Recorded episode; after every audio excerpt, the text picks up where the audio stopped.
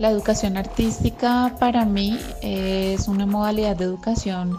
en el arte, desde cualquier ámbito, puede ser. Considero que la educación artística es la oportunidad a la que deberían tener acceso todas aquellas personas interesadas en cualificar y fortalecer sus conocimientos. es la relación existente entre dos campos del conocimiento, como lo son la educación y artística es una oportunidad de conocimiento, relación, práctica y apropiación de los distintos lenguajes. La educación artística es la posibilidad más real de inclusión social. Aquí comienza Puntos de Voz, reflexiones sobre educación artística.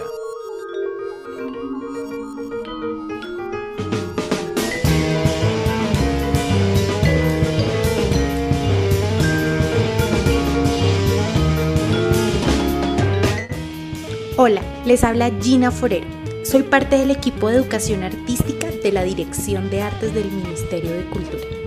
El día de hoy es un placer que nos acompañen en nuestro segundo episodio de Puntos de Voz,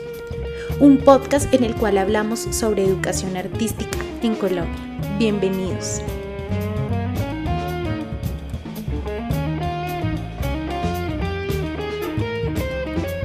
En el primer episodio preguntamos a nuestros invitados por el papel de la educación artística en tiempos de crisis marcado por la pandemia. Por tratarse de un tema importante y actual, decidimos darle continuidad a esta pregunta en este segundo capítulo. Saludamos a Edgar Leonardo Puentes Melo, licenciado en Pedagogía Musical, pianista, guitarrista, compositor e ingeniero de sonido. Miembro de la Misión de Sabios de Colombia en el 2019, investigador de arte y ciencia, entre algunas de sus especialidades. Más allá de abordar definiciones o aportes de la educación artística, el maestro Edgar Puentes teje en su discurso relaciones importantes entre la neurociencia, la psicología, el arte y la pedagogía. Nos invita por un lado a reconocer lo que se ha hecho y por otro a entender qué falta para darle el lugar y las herramientas que realmente se merece este campo de conocimiento.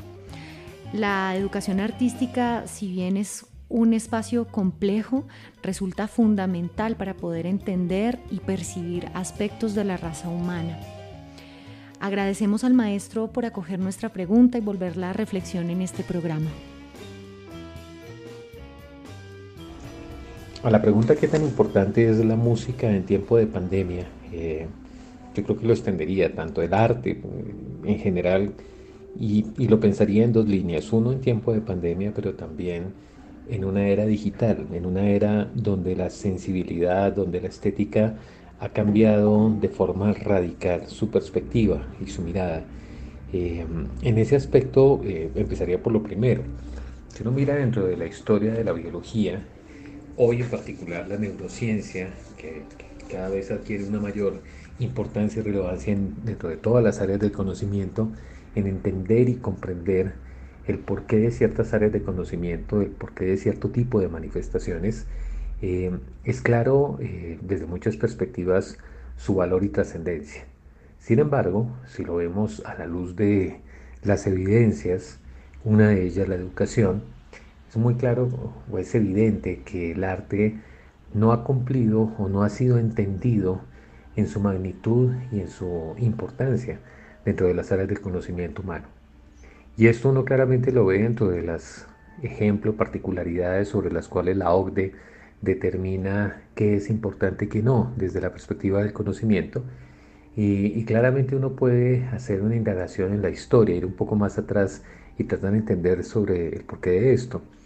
Si uno mira en la preindustrialización, las lógicas eh, estructurales del capitalismo determinaron qué era importante y qué no dentro de, dentro de unas perspectivas de desarrollo económico. Y esas perspectivas de desarrollo económico determinaron que ciertos tipos de conocimiento iban a ser fundamentales, claramente la matemática, el lenguaje, eh, la lógica, pero que las manifestaciones estéticas, aquellas creativas, aquellas que impulsan, involucran el pensamiento, y, llevan a, una mirada mucho más profunda de las cosas, a, procesos de descubrimiento eh, en ciertas áreas particulares del conocimiento, eh, no serían fundamentales. Y en ese sentido, el conocimiento en general ha sido moldeado sobre categorías, ha sido eh, estigmatizado, estandarizado, ha sido catalogado como importante y no importante. Y en esa lógica continúa funcionando nuestra educación. Tal vez en este momento vemos en muchos lugares del mundo un afloramiento sobre la necesidad de la importancia del pensamiento estético, del pensamiento artístico. Y es allí claramente donde vemos que hay un viraje, hay un cambio eh, cada vez más fuerte alrededor del pensamiento artístico. Desde la biología también es muy interesante observarlo, porque si uno lo ve desde, desde, las, desde las investigaciones y patrones biológicos, Steven Mitgen, por ejemplo, hizo una recopilación de investigaciones y una investigación particular que él denominó eh, Los neandertales cantaban rap. Y allí él demuestra desde diferentes perspectivas, primero a un nivel un poco general, sobre la importancia del arte y la música dentro de las especies animales, dentro de la biología misma. Y cada vez más encuentra uno investigadores que abordan este tema de forma significativa. Eh, hoy perfectamente uno encuentra eh, muchas investigaciones en torno a las aves y los insectos. Hay, por ejemplo, una publicación muy interesante eh, que aborda precisamente uno de estos temas. Fue publicada en Nueva York, si no estoy mal, en el año 2015 o 2016 de Jennifer Ackerman, que hace un compendio enorme de muchas de las investigaciones sobre el comportamiento de las aves. De hecho, el libro se llama Ingenio de los pájaros. Es muy interesante porque allí claramente uno ve que hay un componente fundamental y es el, pensamiento artístico eh, y especialmente el pensamiento musical. Y no recuerdo exactamente sobre cuál de todas estas investigaciones hay una anotación que en particular me llamó la atención y es el desarrollo de la siringe, el desarrollo del canto de las aves como un sistema de duplicación de los patrones motores. Cuando uno mira el sistema motor fue fundamental, eh, por ejemplo, primero el desarrollo del movimiento en las patas, las alas, en fin, porque son, son eh, patrones de movimiento que privilegian la supervivencia. Pero lo más curioso fue ver cómo cada vez están más de acuerdo con una idea y es eh, la biología privilegió la duplicación de ese sistema y lo especializó en el lenguaje y en particular en el lenguaje musical como un sistema de comunicación de alto nivel y como una forma de, poder, entre muchas otras cosas, eh, poder establecer el pensamiento social, el desarrollo del pensamiento social en las aves, en los seres humanos, en los primates, en los mamíferos en general, en los sistemas vivos, claramente está identificado por, en nuestro caso, el área prefrontal, pero muy puntualmente como una, una capacidad fundamental de las especies para poder desarrollar el pensamiento colectivo y de esa manera establecerse funcionalmente de, de una manera mucho más óptima. Este aspecto no es menor y, y, en la medida que uno investiga y busca, encuentra que a la par de este hay muchos otros descubrimientos que manifiestan por qué es tan importante el desarrollo de este tipo de estrategias que curiosamente tienen todo que ver con el desarrollo del placer, la estética, em, y que no simplemente cumplen, como decía Pinker en alguno de sus escritos, un papel decorativo, sino que cumplen eh, funciones esenciales y fundamentales, no solamente en términos de supervivencia, sino en términos de desarrollo de pensamiento, en términos de capacidad de cohabitación y en un aspecto que ha sido fundamental, especialmente en el campo de las aves, como lo mencionaba, se ha, investigado, y es la, capacidad de identificar eh, la pertinencia genética. Las especies manifiestan su complejidad de pensamiento a partir, por ejemplo, del canto, en el que una hembra determina si un macho o no es viable. Y esto se logra a partir de la creatividad, la capacidad de improvisación, eh, la capacidad creativa que puede tener un macho, la capacidad interpretativa, la sofisticación técnica del pensamiento, que obviamente se da a través de, del pensamiento artístico y, muy puntualmente del pensamiento musical. Al hablar de pandemia, al hablar de un mundo digital, ya varios autores venían hablando años atrás sobre la necesidad de llegar a un espacio de hiperhumanización,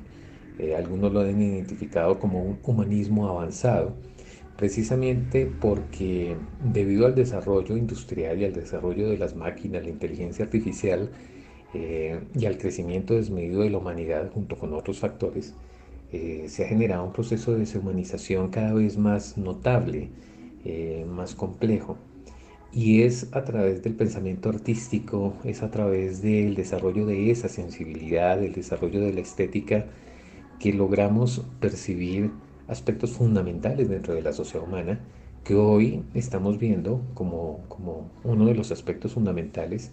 y que precisamente su ausencia ha generado para muchos eh, no solamente la pandemia que estamos viviendo, sino muchas de las grandes crisis que enfrenta la humanidad. El no tener un pensamiento sensible, el no lograr percibir estéticamente el mundo, no nos ha dado herramientas, en particular a estas nuevas generaciones, para entender la complejidad de la vida, lo sorprendente que es estar acá y tener la posibilidad de tener conciencia, eh, poder observar, poder escuchar, poder aprender. Eh, lo maravilloso que es tomar un microscopio o un telescopio y apuntar y descubrir, como también podernos sentar frente a un instrumento musical y, y al improvisar en él, escuchar a un ser que muchas veces no conocemos, que, que forma parte de lo que somos, que somos nosotros mismos, pero que se manifiesta de formas sorprendentes cuando en el arte liberamos, como, claramente lo, lo decíamos ahora del área prefrontal, liberamos ese punto de control y se manifiestan nuestros genes, como lo han expresado muchos genetistas, de maneras sorprendentes. En el teatro, en la música, en el arte en general, cuando liberamos la capacidad de improvisación y las áreas creativas, se manifiestan todas las donaciones genéticas que por generaciones hemos recibido, ese legado de generación tras generación de millones de seres humanos que fundamentaron su vida para ponernos en la cumbre de, lo que somos hoy. Eh, a veces no recordamos que somos parte de un proceso de, de desarrollo evolutivo generacional en el que tenemos dos padres, cuatro abuelos, ocho bisabuelos, 16 tatarabuelos, en fin, y que sumando todo esto en una curva exponencial de 200 generaciones, nos encontramos ante millones de seres humanos que nos legaron, que legaron su vida para que estemos hoy presentes. Este tipo de consideraciones se logran también a través del arte, a través de un pensamiento creativo, de un pensamiento estético profundo, el valor y amor por las especies, por la diversidad de la vida, por lo natural, por la sorpresa, por, la capacidad de crear y proponer en un sistema colectivo a la humanidad, se logran precisamente a través de generar pensamientos creativos. Y, es allí donde el arte y en, particular la música ocupan un lugar fundamental. Hablar hoy en, en la pandemia, en el tiempo en que estamos viviendo de la música, es hablar de un aspecto esencial y fundamental de la vida que debe estar presente que debe fundamentarse cada vez más sólidamente y que debe formar parte de la vida cotidiana. Eh, es sorprendente ver cada vez, como lo decíamos previamente, eh, cómo nos enfrentamos a una sociedad curiosamente rodeada de, de conocimiento, de tecnología, pero con menos habilidades y capacidades que unas dos o tres generaciones atrás. Y esto claramente manifiesta cómo no hemos privilegiado, privilegiado el pensamiento complejo, la diversidad que allí se da y que muy puntualmente se logra tanto con el pensamiento artístico, el pensamiento musical, como con el pensamiento científico. Eh, hoy creo que una de las apuestas fundamentales es hablar de la creación como una parte esencial de la vida. Eh, en los grupos de investigación hablar de la investigación, creación y la capacidad de avanzar en nuevas formas de interrelación de conocimiento, algo en lo que el arte tiene mucho que decir y proponer y aportar a la construcción del mundo, mucho más pensando en el futuro. Muchas gracias. Bien, hoy nos acompaña Olga Lucía Olaya, un nombre que seguramente relacionamos de manera inmediata con la educación artística tanto en el nivel nacional como internacional. Una persona con una formación absolutamente extensa,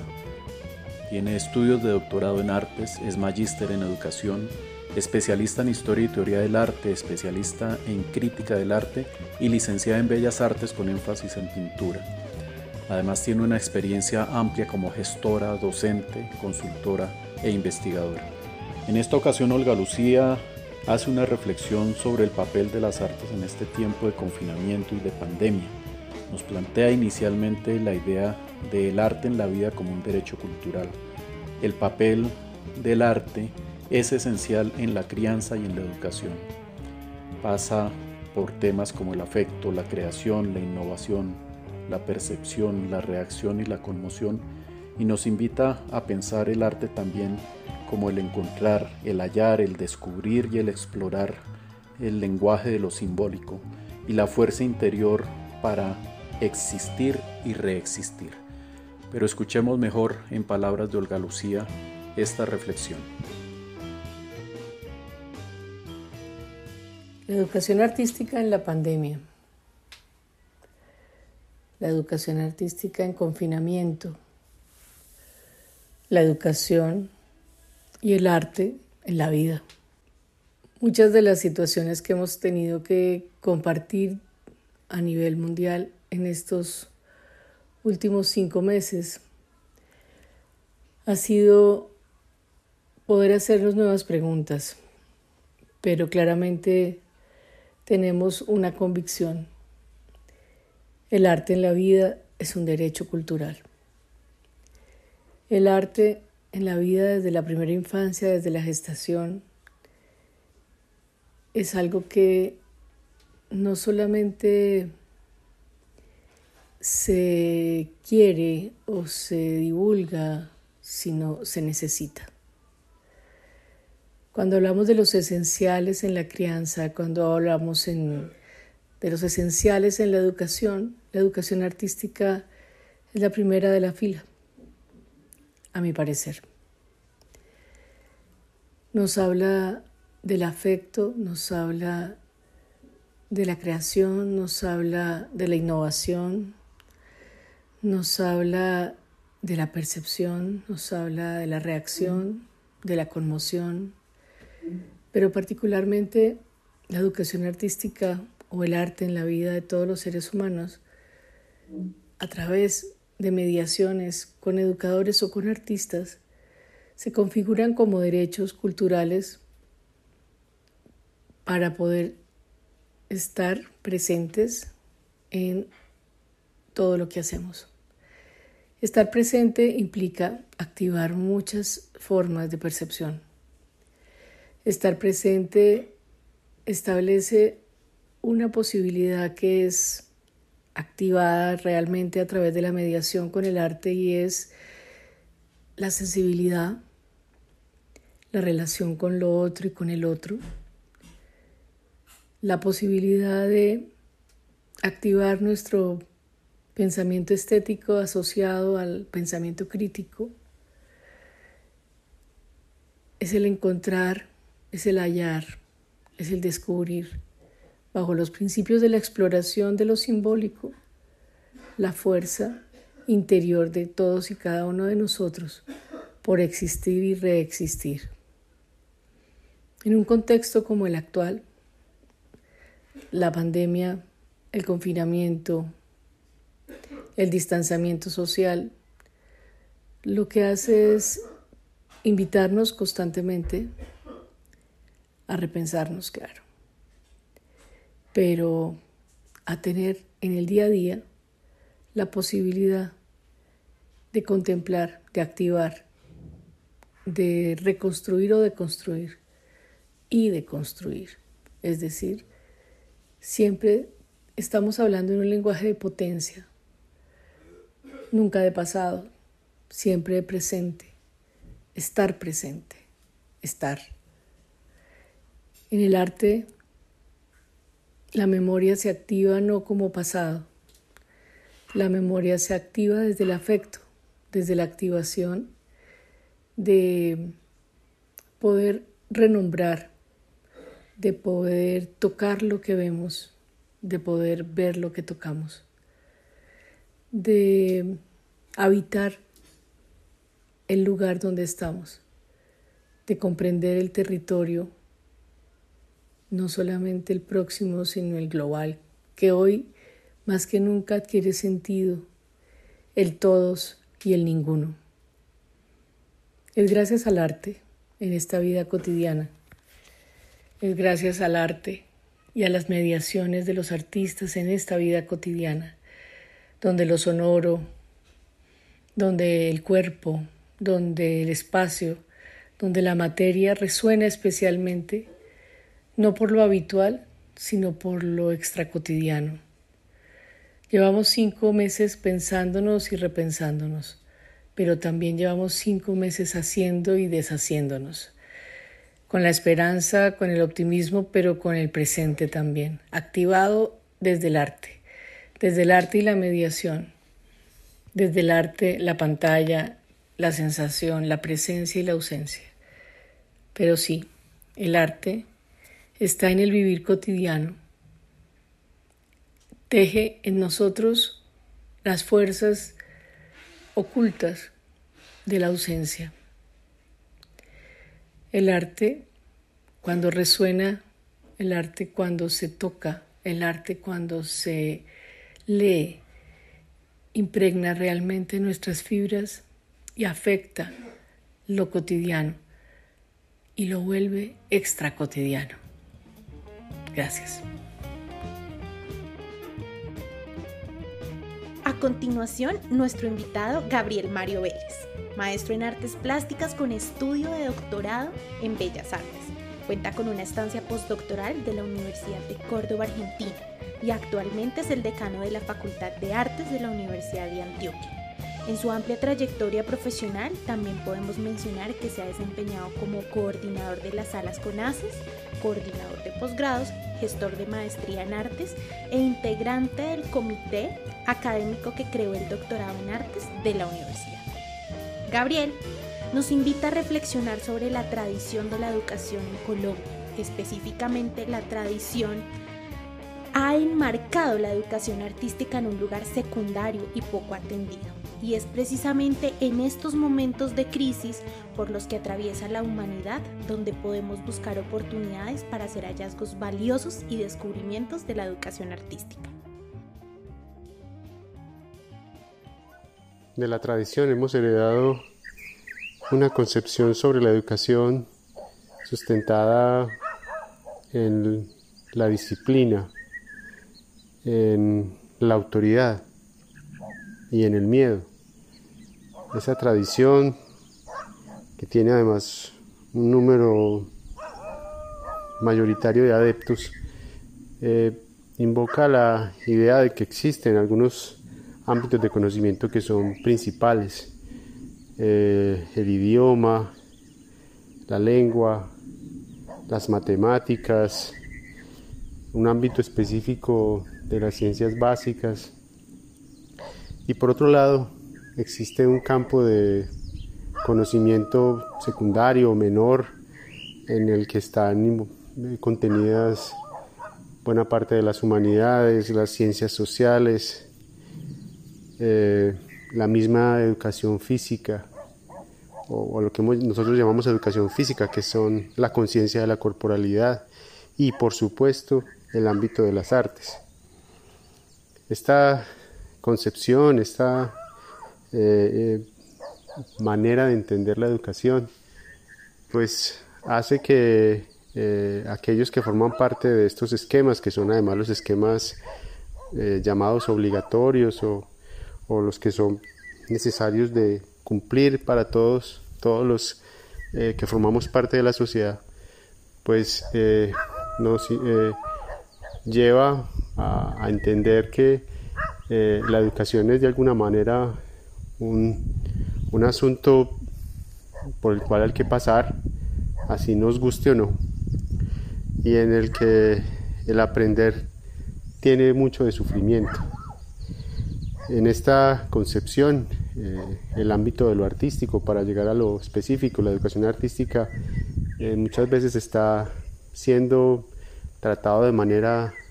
pues eso, descuidada, desobligada,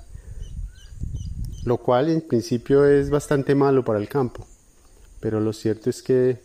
desde una cierta eh, experiencia que todo, por la que hemos pasado muchos,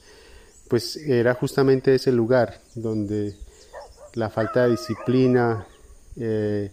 la carencia de, en muchos casos de contenidos, la exploración, el juego se convertían en los principios básicos y por lo tanto era el lugar donde realmente se podían establecer otras aproximaciones y de algún modo también disfrutar del aprendizaje. Y yo creo que hoy, en este momento que estamos pasando por estas eh, situaciones de crisis, donde tal vez a los que nos, a los que estamos vivos, pues tenemos esa sensación que por vez primera eh, la humanidad entra en una situación de verdadera, eh, digamos, vulnerabilidad, donde se nos da la advertencia que en efecto como especie podemos desaparecer. En este momento, donde todo entra en revisión, pues esta idea de la educación como disciplina eh, a través del miedo y del dolor, pues entra eh, también en crisis. Y es el otro ámbito, el de los lugares más indisciplinarios, de la exploración, de las preguntas poco abstractas o muy abstractas, donde eh, tenemos oportunidades sumamente valiosas para hacer hallazgos y descubrimientos. Ese es el lugar de la educación artística, ese es el potencial y es el, el espacio realmente de interés.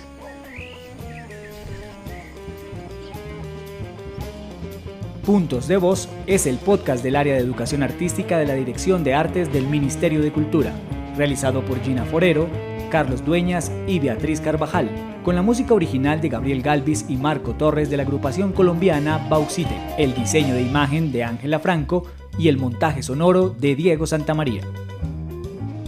Las opiniones y las reflexiones contenidas en este portal de audios son responsabilidad de los autores e invitados a participar en cada episodio. Sin embargo, como equipo, abogamos por la pluralidad de voces. El hecho de coexistir en este espacio no quiere decir que las ideas aquí expuestas representen al Ministerio de Cultura.